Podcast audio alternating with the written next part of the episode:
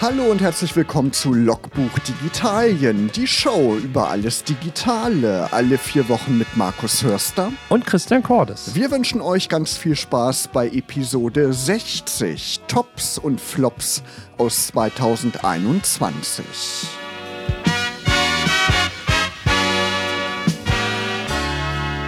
Willkommen zurück, Christian. Grüß dich. Hi, hast du die Weihnacht ganz äh, verdaut? da ich sie nicht gegessen habe, weil ich ganz nicht mag, aber Klöße und Rotkohl haben gemundet. Sehr gut. Und äh, war der Weihnachtsmann denn auch fleißig? Hat er ein bisschen Digitales vorbeigebracht? Ja, und auch Analoges. Also äh, nichts mit Kabel und Strom. Also, ähm, wie soll ich sagen, dies Jahr stand Weihnachten eher so nicht um die großen Highlights, sondern so ein bisschen so dezente Verbesserungen äh, und Upgrades. So will ich es vielleicht packen. Was denn zum Beispiel? Naja, zum Beispiel, ich habe ähm, ja, letztes Jahr mir eine Switch äh, selber zu Weihnachten gegönnt.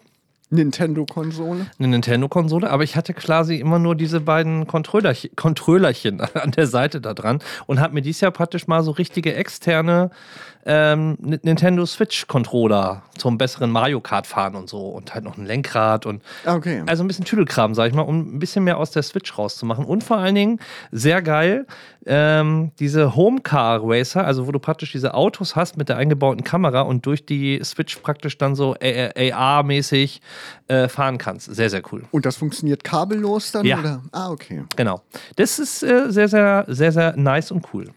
Cool. Und äh, ja, ansonsten äh, habe ich ein bisschen schon bei den äh, Amazon-Tagen äh, vorgeshoppt, äh, was dann auch zum Weihnachtskonto dazu gehört und halt da noch ein paar Sachen, also noch ein Echo-Show äh, und ähm, so ein Kram. Genau, man ist dann ja doch so ein bisschen im Kaufrausch, ne? wenn so ja. der Black Friday ist. Ich habe dann auch zugeschlagen. Ich habe mir ein neues Au Audioaufnahmegerät gekauft von Zoom. Das H6 ist ja ganz populär. Du hast, glaube ich, auch ein paar Zoom-Geräte, oder? Ein H2 und ein H5, ja. Aber das analogeste, was ich gekauft habe, ähm, äh, war ein Air-Up. Was ist das denn? Ja, das ist ziemlich freaky, das habe ich vorher auch noch nicht gesehen. Es gibt quasi so Trinkflaschen, die haben so einen ähm, also du füllst eigentlich nur Wasser rein und hast so ein extra Fach für so ein, ja, so ein, so, so, so ein Puck quasi. Den setzt du da rein und dann äh, schmeckt das Wasser. Ah ja. Äh, also es wird irgendwie, die, die, die Geschmacksknospen werden auf Deutsch gesagt verarscht und das Wasser geht dann an diesem Duftstoff-Ding vorbei und schmeckt dann nach Cola oder nach äh, Orange oder ähnliches. Genau, das habe ich auch schon mal gesehen. Das ist eine clevere Idee und das Wasser, das bleibt Wasser und das ist gar nicht wirklich ähm, mit Geschmack und funktioniert wirklich. Ja, das funktioniert. Also zumindest bei den Sorten, die ich bisher probiert habe, äh, hat man tatsächlich das Gefühl, dass es danach schmeckt. Sehr cool. Also es gibt die verrücktesten Dinge und ähm, ja, aber auf die stößt man auch durch Digitalien, durch die digitale Welt. Wenn es das Internet nicht gäbe und die ganzen ganzen Online-Shopping-Seiten wäre das, glaube ich, schwieriger, solche ähm, wirklich, ja, manchmal auch kuriosen Produkte zu finden. Richtig? Das stimmt.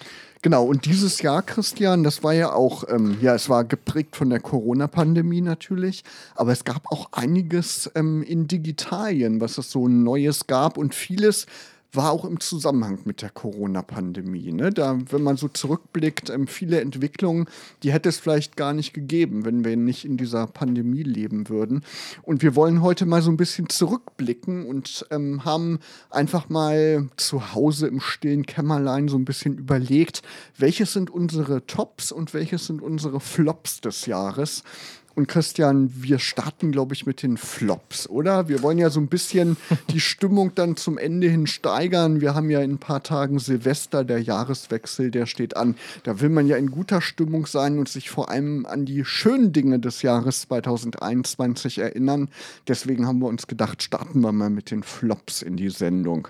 Willst du einfach mal starten? Was ist denn dein erster Flop des Jahres? Also, wo ich tatsächlich überhaupt nichts mit anfangen kann und für mich bis heute nicht, trotz äh, einiger Modelle, äh, die schon ins Land gegangen sind, ist dieses Thema faltbare Smartphones. Ähm, das verstehe ich nicht, was das soll, was der Anwendungsfall ist, weil es ist so genau diese Zwischengattung zwischen, sag ich mal, einem iPad Mini, also so einem kleinen Tablet und wenn ich hier mir so mein, mein, mein iPhone äh, Max angucke, was ja auch im Gegensatz zu früheren Smartphones ja auch schon ein halbes Tablet eigentlich von der Größe ist, also mit über 6 Zoll, dann verstehe ich diese 7 7,x Zoll Größen einfach nicht. Und mir erschließt sich nicht, wo der Mehrwert jetzt da drin liegt. Weil ähm, zum Videotelefonieren brauchst du es nicht, zum Surfen ist es auch nicht mehr so richtig handlich. Für ein Tablet wiederum zum Mitschreiben oder ähnliches auch zu klein. Ich kann da nicht wirklich so diesen phänomenalen Mehrwert drin erkennen. Also für Ja. mich ist es ein Flop. Ja, und wenn man es zusammenklappt, dann ist es halt auch mega dick. Ne? Das Ja. ist ja auch ähm, so ein Punkt. Man will es ja eigentlich einfacher in die Tasche stecken können, aber wenn es dann doppelt so dick ist, hat man ja auch irgendwie nicht so viel dazu gewonnen. Aber irgendwie bleiben die Smartphone-Hersteller da dran. Oppo ist ja auch ein bekannter Hersteller aus äh, China. Die haben äh, vor Weihnachten ja auch ein faltbares Smartphone vorgestellt, nachdem Samsung ja im Sommer da groß Schlagzeilen gemacht hat mit deren dritten äh, dritter Generation der faltbaren Smartphones. Aber ich verstehe es auch nicht so richtig. Und ich habe auch, wir sprechen ja, ja schon seit zwei Jahren, glaube ich, drüber, über diese Entwicklung.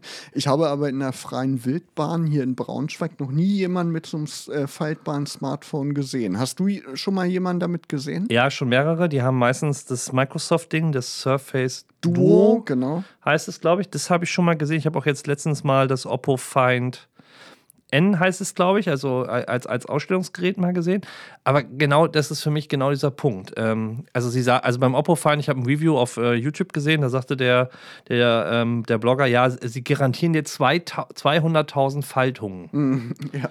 Dann denke ich immer so, okay, das ist jetzt nicht so viel, aber wie oft faltest du das denn? Und da komme ich schon wieder so an den Punkt, wenn eigentlich ja die Tendenz auch durch diesen EU-Beschluss mehr in Richtung Nachhaltigkeit und Reparierbarkeit und äh, lange Ersatzteile und Co., dann frage ich mich, wie wollen die das mit dem, mit dem machen? Wenn, weil die größte Schwachstelle bei dem Teil wird ja nicht der Akku sein, sondern wird wahrscheinlich dieser Faltmechanismus, vor allem dieses, dieses biegsame Glas irgendwann sein. Und ich habe, also, für mich ist eigentlich gerade bei, der, bei den Kosten, was so ein Gerät auch kostet, ähm, wenn ich so eine eingebaute Schwachstelle einfach habe und die dann einfach mitfinanzieren muss, das erschließt sich mir einfach nicht. Man sieht das ja auch bei diesen faltbaren Displays. Da ist immer so eine kleine Linie, die Ja. man da sieht. Ne? Das ist nicht so wie bei den normalen Smartphones. Und was ich auch nicht verstehe, Microsoft mit dem Duo zum Beispiel, die machen ja Werbung, dass man dann zwei Sachen gleichzeitig machen kann, besseres Multitasking.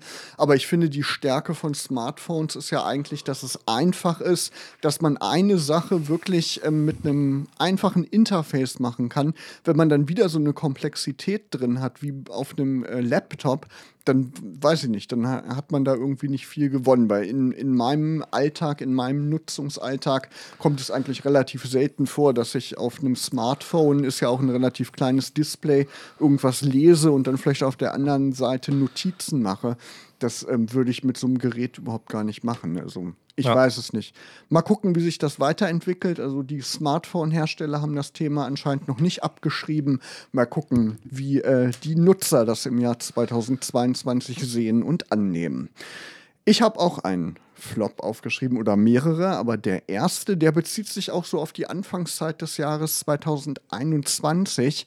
Da war ja der große Hype Clubhouse, diese Audio-App, bei der man sich mit anderen Leuten zusammenschalten konnte, in Räume gehen konnte und dann live ähm, sich über bestimmte Themen unterhalten konnte. Und schnell sind ja dann auch Nachahmer gekommen. Äh, Dive hatten wir ja auch mal au äh, ausprobiert. Das heißt ja jetzt, äh, wie heißt es jetzt? Deep Dive, genau. Dive, die haben genau. sich umbenannt. Facebook ähm, hat sowas vorgestellt, Spotify vor einigen Wochen ja auch. Aber irgendwie finde ich, ähm, war das zwar so eine Zeit wirklich ähm, ja auch groß und wurde gut angenommen, aber dann ist es auch schnell wieder äh, so von der Bildfläche verschwunden. Es gibt zwar weiterhin Clubhouse, aber ähm, so, ähm, ich finde, das hat sich irgendwie schnell in äh, Luft aufgelöst und die Faszination ist nicht mehr so wirklich da. Oder was meinst du, Christian? Na, ich glaube, dass man da tagelang abhängt. Dieser, dieser Halbzirkel, Halbzirkel ist vorbei. Man geht jetzt eher, sag ich mal, nach Einladung sucht man die App dezidiert auf und geht deswegen rein. Also, wo es mir tatsächlich nochmal auffällt, ist bei Twitter Spaces. Wenn ich durch meine Timeline scrolle, dass ich dann irgendwie einen Space sehe und dann nochmal da so reinhüpfe. Clubhouse suche ich tatsächlich eher bewusst auf. Ähm, Facebook Rooms und äh, Green Room heißt es, glaube ich, bei Spotify. Na, ist für mich ja so ein Nischen, also gerade Spotify ist für mich ja so ein Nischendasein. Äh, und es ist so wieder typisch, ich glaube, kaputt gegangen ist es so ein bisschen durch, dass alle solche äh, Ja. Plattform aufgemacht haben. Und dann kannibalisiert sich das wieder. Und äh, die einen sind da, die anderen sind da. Das ist wie beim Messenger. Äh, alle sind bei WhatsApp und die anderen wieder nicht. Und nee, ich glaube, das hat sich ein Stück weit tatsächlich überlegt, äh, ähm, überlebt und wird jetzt eher, sag ich mal so, eher so ein, so ein sehr zielorientiertes Produkt, dann hinzugehen, wenn man da was machen will. Genau, weil das Problem ist ja, es sind Live-Inhalte, ne? man muss sich immer Zeit nehmen, um das zu hören. Man kann es nicht on demand hören. Also mal gucken, wie sich das weiterentwickelt. Ähm, aber wie du schon sagst, für bestimmte Dinge, vielleicht auch, ähm, wenn man das begleitend zu einer Konferenz zum Beispiel anbietet, ist das vielleicht keine schlechte Sache. Christian, dein Flop Nummer zwei. Die Luca-App. Äh, wir sind zwar noch mitten in Corona, aber ich finde, äh, das, was die Luca-App an Schlagzeilen und an Hype gebracht hat und das, was sie tatsächlich bringt, wenn ich immer mehr äh, Nachrichten lese, dass Gesundheitsämter an die Daten nicht rankommen, das nicht auslesen können, ähm, dann hat sich für mich dieser, diese, diese Luca-App einfach so ein Stück weit ähm, erledigt. Also d- den Hype darum äh, kann ich an vielen Stellen einfach nicht verstehen und äh, habe hab so meine Zweifel. Also ich finde es grundsätzlich gut, dass es solche Apps gibt. Ähm, aber ich finde, da, da wurde so ein bisschen zu viel auch mit Prominenz ein Stück weit geworben und so das Thema Datenschutz war lange ein großes Thema. Mm, Und ich mir da jetzt halt so nicht so ganz sicher bin, ob Luca wirklich so der Weisheitsletzter Schluss ist. Zumal dann ja auch so ein bisschen die Corona-Warn-App ins Hintertreffen geraten ist. Jetzt ist sie wieder ein bisschen weiter vorne. Und ich glaube, das, was wir eigentlich bräuchten, wäre eine, also äh, um, sag ich mal, so einen digitalen Helfer für die Pandemiebewältigung zu haben, so eine App, die eigentlich alles kann und alles beinhaltet und nicht wieder so ein Flickenteppich aus 30, 40 unterschiedlichen Apps. Genau, ich habe das nämlich auch aufgeschrieben bei meinen Flops der Corona-App-Dschungel und das habe ich auch damit gemeint. Es gibt so viele Apps und ähm, jede Kommune kocht auch so ihr eigenes Süppchen, welche App denn nun genutzt wird. Und ich verstehe verstehe auch nicht, warum die Corona-Warn-App nicht einfach ähm, gleich im Hinblick auf so eine Funktionalität entwickelt wurde. Das ist alles sehr undurchsichtig ähm, und ja. Und dadurch wird es auch von den Nutzern, glaube ich, nicht so gut angenommen. Ne? Man hat das ja gemerkt, so ähm, die, auch diese Funktionalität mit den Kontakten nachverfolgen, die wurde ja gar nicht so sehr genutzt. Ne? Anfangs haben es viele aktiviert, aber dann ähm, ging das ja doch nicht so in die Höhe, wie es erwartet wurde. Also ja, also da war, glaube ich, so ein bisschen die ähm, Planung, bisschen, ja, in, ging in die falsche Richtung, würde ich sagen, Christian, oder? Auf jeden Fall, das sehe ich genauso. Markus, was ist denn ein weiterer Flop deiner großen Agendaliste? Ja, drei sind noch übrig und da wandere ich doch mal zu Apple rüber. Die haben ja ihre neuen iPhones vorgestellt. Die 13er Generation dieses Jahr ist es. Ähm, Apple ähm, scheint wohl nicht äh, abergläubisch zu sein. Also sind sie bei der 13 geblieben, sind ja auch schicke Geräte, haben tolle Kameras drin. Aber Apple nutzt weiterhin den Lightning-Port und sind nicht zu USB Typ C gewechselt, was ja inzwischen der de facto Standard ist, auch bei Android-Smartphones und bei ganz vielen anderen Geräten, die eben einen USB-Port haben. Und auch Apple hat ja bei dem ähm, iPad Mini zum Beispiel USB Typ C eingeführt. Deswegen verstehe ich nicht so richtig, warum die das nicht beim iPhone gemacht haben. Aber ich kann mir natürlich denken, warum eben dieser ganze Zubehörmarkt, der jetzt über Jahre aufgebaut wurde, ähm, den will man natürlich behalten und da nicht die Kunden an irgendwelche ähm, Drittanbieter so sehr verlieren. Obwohl es gibt ja genug Drittanbieter, die für Apple herstellen, aber die müssen dann eben Lizenzgebühren bezahlen. Und das äh, möchte man eben behalten. Das ist bestimmt ein sehr lukratives Geschäft. Ich habe da eine schlüssige Erklärung zugehört letztens. Ähm, genau, es geht um dieses Zubehörzeug, weil gerade zum Beispiel CarPlay ja meistens noch kabelgebunden ist. Und diese, du kriegst bei den Autoradios keinen Typ C auf äh, Lightning-Anschluss, sondern es ist meistens so ein großer Typ A-Anschluss. Und viele Leute haben ja noch diese alten weißen Apple-Ladekabel rumliegen. Und äh, wenn sie jetzt bei dem Bestseller, also bei den iPhones, sofort auf Typ C umstellen würden, würden sie quasi äh, sich den ganzen Zubehörmarkt und alle, alles andere kaputt machen. Und deswegen machen sie es noch nicht. Bis das langfristig kommt, analog zu den iPads, das ist, glaube ich, so sicher wie das Armen in der Kirche. Aber ich kann den Move momentan noch verstehen, warum sie sagen, wir bleiben Lightning in der Form treu. Genau, man kann es nachvollziehen, aber aus Nutzersicht ähm, wäre es natürlich wünschenswert, wenn irgendwann dann Typ C kommen würde bei den iPhones. Christian, dein nächster Flop. Ähm, das sind tatsächlich Android-Tablets. Also, sowohl ich Pixel-Phones als Telefone mag und auch klassisch reines Android auf einem äh, Android-Smartphone wie einem Pixel liebe, so kann ich nicht warm werden mit, mit, mit Android-Tablets. Und ich glaube, das hat Google bis heute nicht hinbekommen. Ähm, diese ganzen Samsung und Huawei-Dinger, die es gibt, die sind alle so, naja, irgendwie fehlt da immer was. Und ich habe nicht das Gefühl, ähnlich wie in einem Pixel ein formvollendetes äh, Android-Smartphone äh, äh, hinzubekommen. Und das ist tatsächlich für mich ein Riesenflop. Also wenn ich mir was wünschen würde, wäre eigentlich das, was Google mal, glaube ich, vor zwei Jahren war das mit diesem Slate, hieß es, glaube ich, gemacht hat, also ein eigenes Tablet auf den Markt zu bringen, was ich nie in den Händen hatte, aber was von den Produktfotos super aussah. Und ähm, wenn sie tatsächlich wie die Pixel ein, ein, ein, eine Tablet-Version machen würden, dann wird es was werden. Aber alle anderen, muss ich sagen, muss ich einfach ablehnen. Ja, früher gab es ja von Google diese Nexus-Tablets, die ja. waren ja sehr populär. Das waren so 7 Zoll Geräte, also vergleichbar mit dem iPad Mini zum Beispiel, die waren ja sehr populär. Aber irgendwie danach ist das wirklich äh, bergab gegangen mit ja. den Android-Tablets. Auch was das Betriebssystem anging, wurde es nicht wirklich ähm, weiter fürs Tablet optimiert. Also da ist ähm, Apple quasi mit den iPads äh, Platzhirsch ne? und nicht wirklich auch angreifbar derzeit. Ja, ich glaube auch. Also da gehe ich auf jeden Fall mit, dass Android-Tablets ähm, ein Flop sind und ich glaube auch nächstes Jahr noch sein werden. Mal mhm. gucken, wie sich das entwickelt.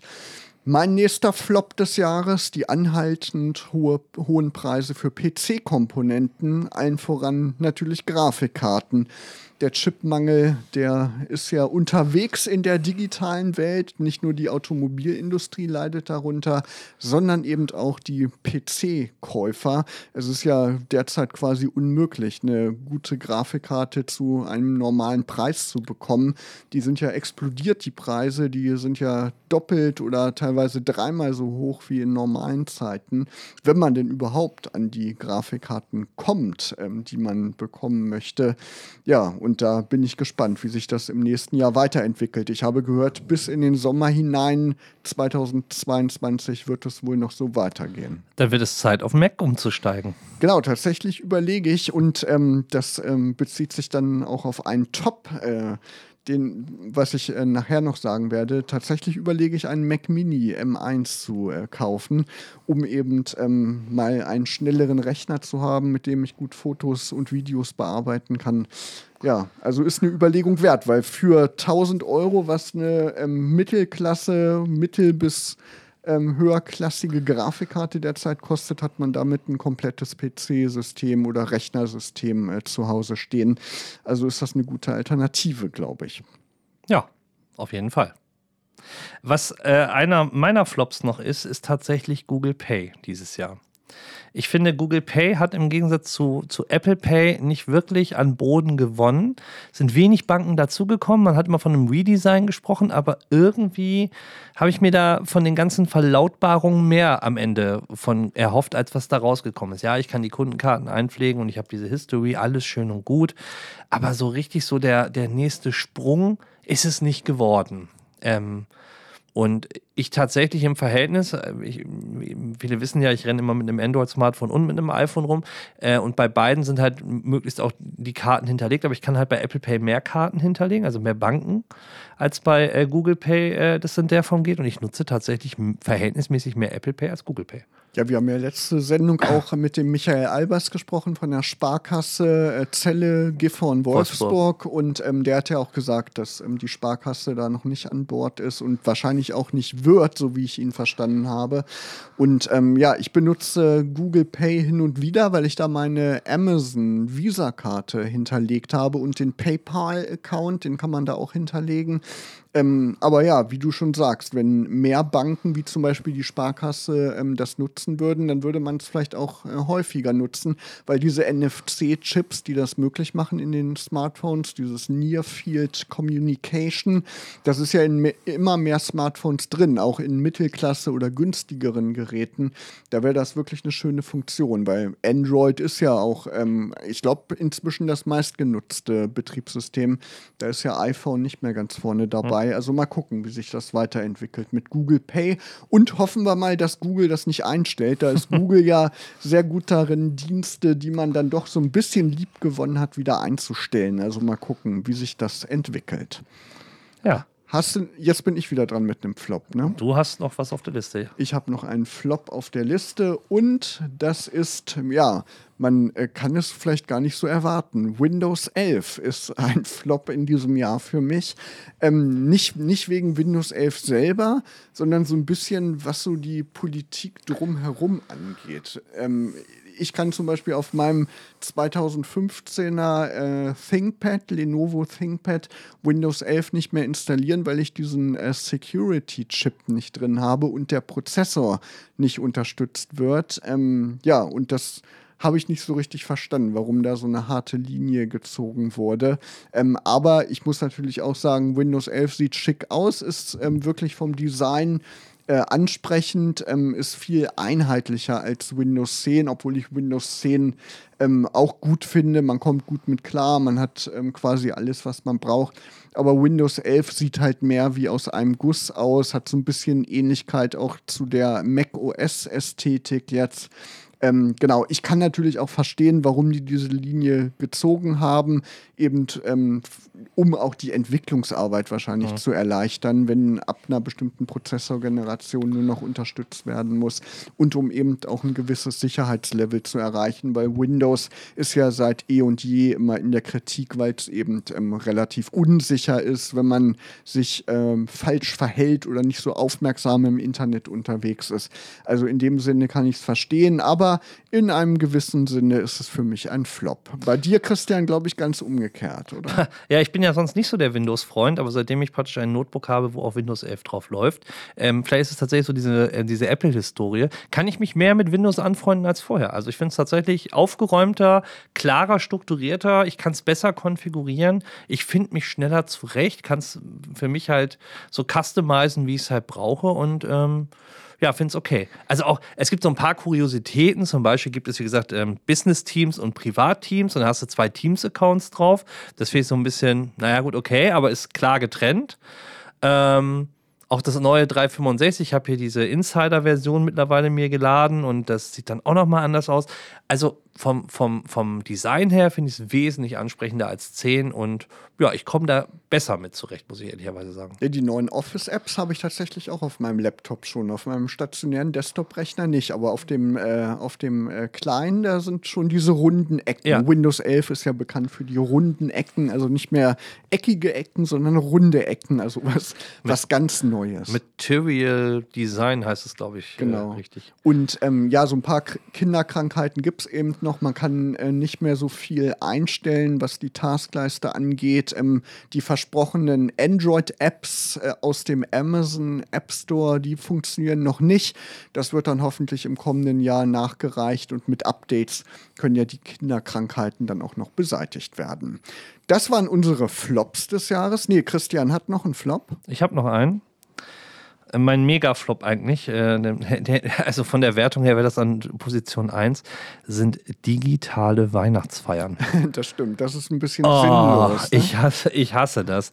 Also dieses, äh, man mag dann irgendwie Work Adventure oder irgendwie diese ganzen anderen Apps, so, so, so äh, Marke, wie ist das in den 80er, 90er, Leather Larry, dieses komische Rumlaufen oder Manic Manson, also wo so, so in Klötzchen-Grafik irgendwelche Menschen auf so einer Karte in Räumen und dann poppt dann so eine Videokonferenz auf furchterregend. Also Leute, lasst es doch lieber, als so was Halbgares zu machen. Gut, dass Weihnachten jetzt vorbei ist, Christian. Ja. Die Weihnachtsfeiern 2021 sind gelaufen. Dann hoffen wir, dass die Corona-Situation sich nächstes Jahr bessert und wir wieder normale Weihnachtsfeiern feiern. Ja, das ist ein, eine Mahnung, falls es nochmal also, äh, sein sollte, dass es Weihnachtsfeiern in 2022 nicht gibt. Bitte nicht diesen digitalen Scheiß. so, jetzt haben wir die ganzen Flops, äh, sind die ganzen Flops durchgegangen. Jetzt wollen wir natürlich auch die Tops noch durchgehen. Und wir haben vorhin vorhin schon ganz kurz angesprochen, Apples M1 Macs, die ja schon Ende 2020 vorgestellt wurden, aber in diesem Jahr kam ja noch mehr dazu, die 24 Zoll iMacs, die die, ich glaube, 21, und ein paar zerquetschte 21,5 iMacs äh, mit Intel-Prozessor abgelöst haben. Und ähm, ein Gerät, was wirklich attraktiv ist, so aus meiner Sicht, ich überlege tatsächlich ernsthaft, mir so ein Gerät anzuschaffen, ist der Mac Mini mit M1-Prozessor.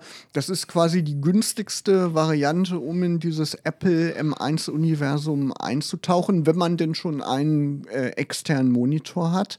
Und ähm, ja, es gibt Auswahl 8 GB, 16 GB Arbeitsspeicher. Christian, du hast, glaube ich, so ein M1 äh, MacBook Pro. Was würdest du mir empfehlen? 8 oder 16 GB Speicher? 16. Immer 16 immer groß, weil das kannst du nicht nachrüsten.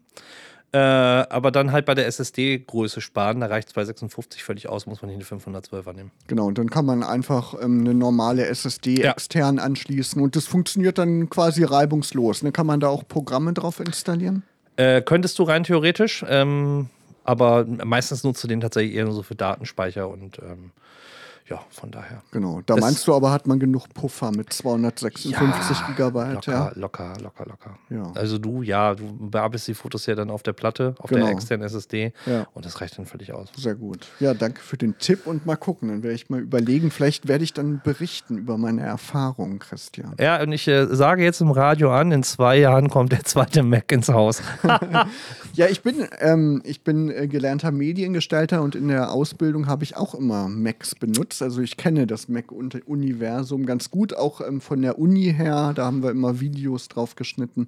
Also ich komme da schon mit klar, ne? aber irgendwie ähm, ja, es war mir irgendwie immer zu teuer und ähm, aber diese, dieser Mac Mini, der ist preislich wirklich attraktiv, gerade wenn man, wie ich ja eben schon gesagt habe, sieht, ähm, wie teuer die Grafikkarten sind. Und gerade wenn man Foto- und Videobearbeitung macht, braucht man ja auch eine vernünftige Grafikkarte. Und wenn man alleine 1000 Euro für eine Grafikkarte ausgibt, dann kann man mal auch gleich ein Komplettsystem für 1000 Euro ja. kaufen. Ja. Also mal gucken. Christian, dein Top des Jahres oder einer deiner Tops des Jahres? Ich bleibe auch bei Apple. Ähm, ich bin tatsächlich ein großer Fan von den AirTags und die Optionen, die mir die AirTags bieten. Genau, erzähl nochmal, was sind die AirTags?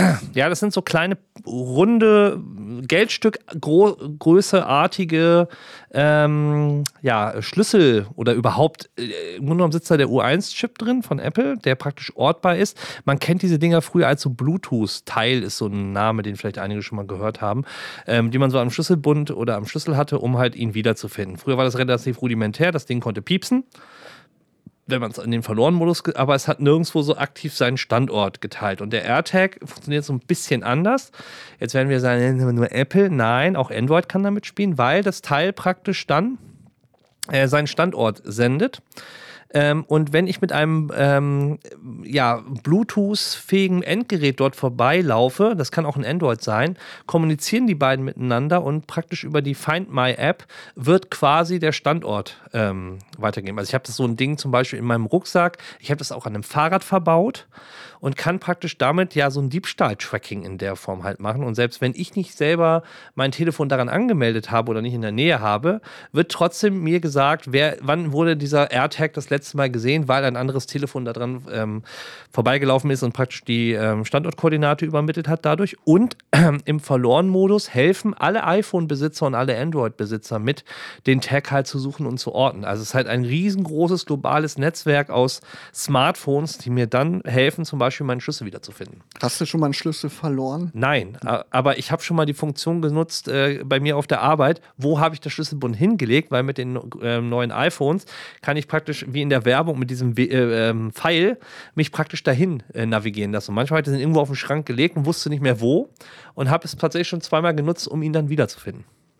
Und wo wir gerade bei dem bekannten Hersteller mit dem Obst als Logo sind, kannst du gleich deinen nächsten Top anschließen. Das passt ja, ja dazu. Wobei ich bei den AirTags noch sage, es gibt mittlerweile, äh, das ist so ein kleiner ähm, Geheimtipp, es gibt den Chipotle One Spot. Der ist mit, demselben, mit derselben Technik ausgestattet, ist ein bisschen günstiger und aus Kunststoff und nicht so wie bei Apple aus Metall ähm, und ein bisschen flacher. Das könnte für viele halt eine Alternative sein, die immer sich darauf aufgeregt haben, dass der Airbag so ein bisschen, AirTag so ein bisschen buckelig ist.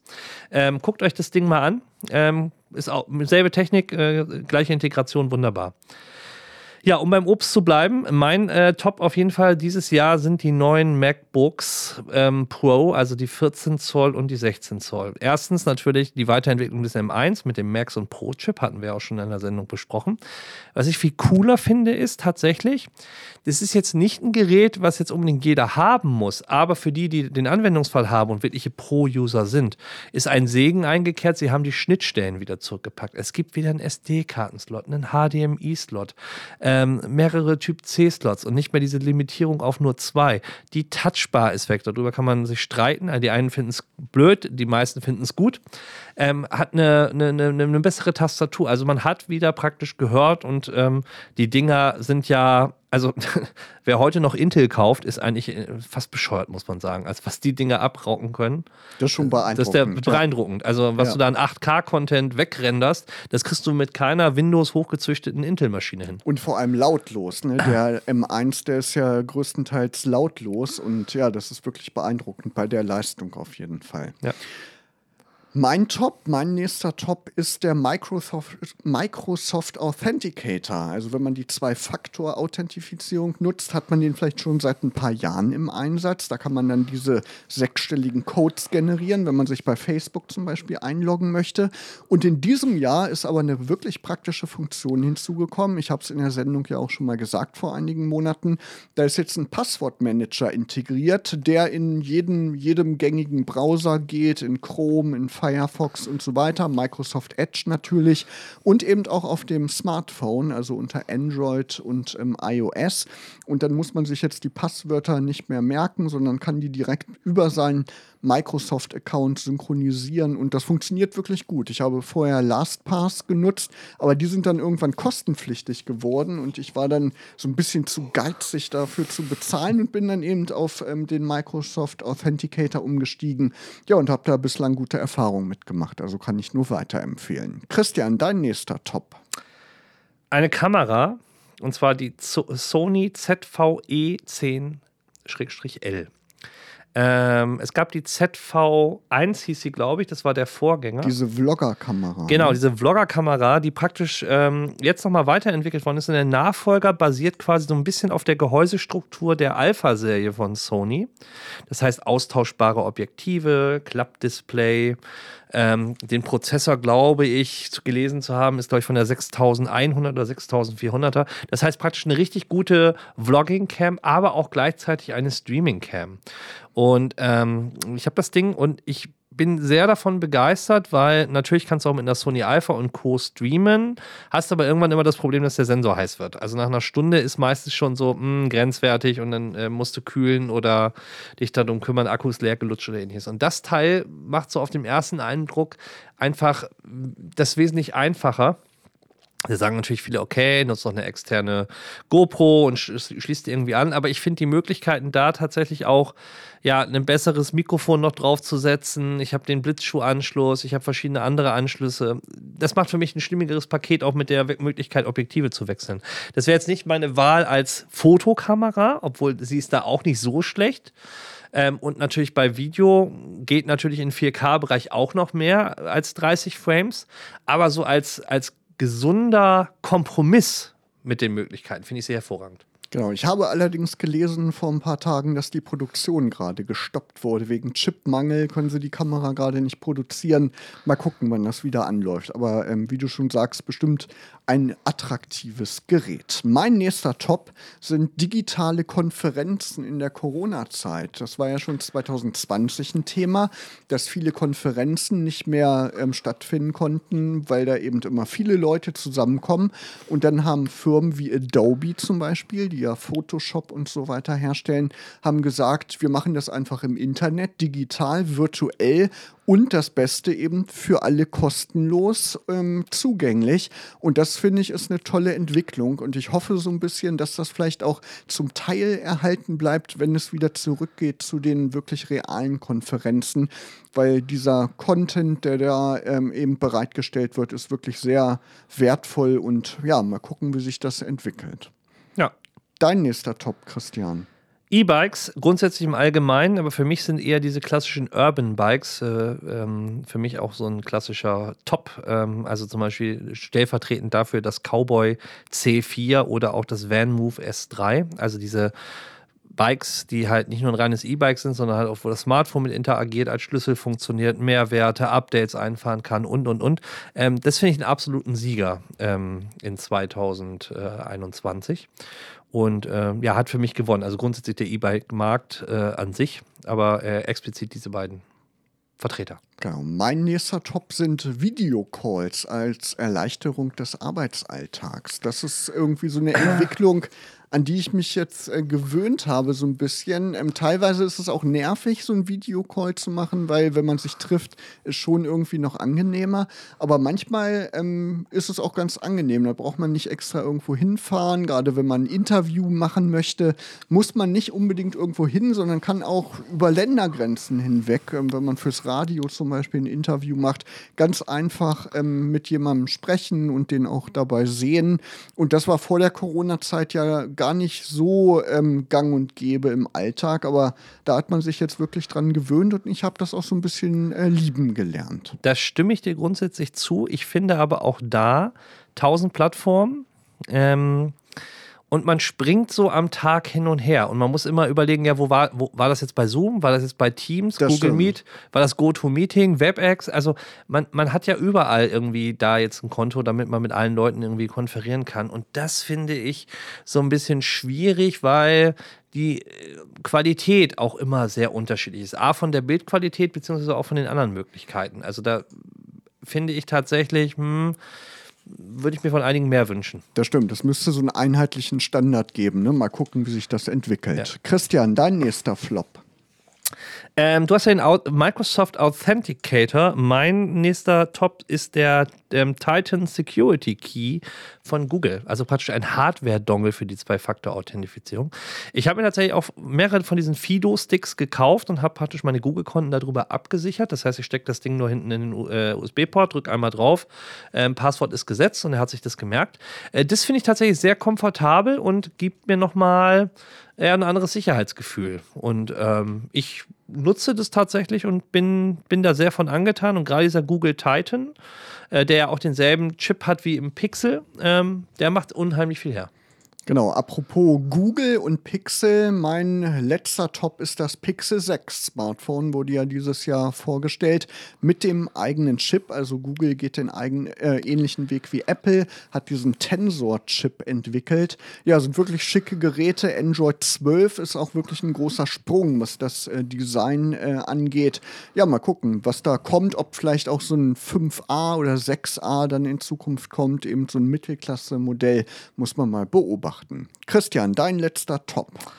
Ist grundsätzlich Streaming-Hardware, also etwas wie Black, Ma Black Magic, Artem Mini oder die Artem äh, Mini Pro oder ähnliches. Ich finde, das sind so kleine Geräte, die mittlerweile im Preis nochmal sehr gefallen sind, die aber so Videokonferenzen oder Livestreamings und Co. halt einfach für den Hausgebrauch, sage ich mal, nochmal tatsächlich wunderbar erweitern über mehrere Kameraperspektiven, ähm, hardware-seitig, ähm, Fader und was man da nicht alles einbauen kann. Also tatsächlich wäre sehr viel mit Videokonferenzen, auch mit so zwei Kameraperspektiven, wo der ähnliches macht oder so halt äh, Insta-Lives und ähnliches produzieren will, der sollte sich diese Sachen mal ein bisschen näher angucken. Ähm, auch von Elgato zum Beispiel gibt es die Keylight.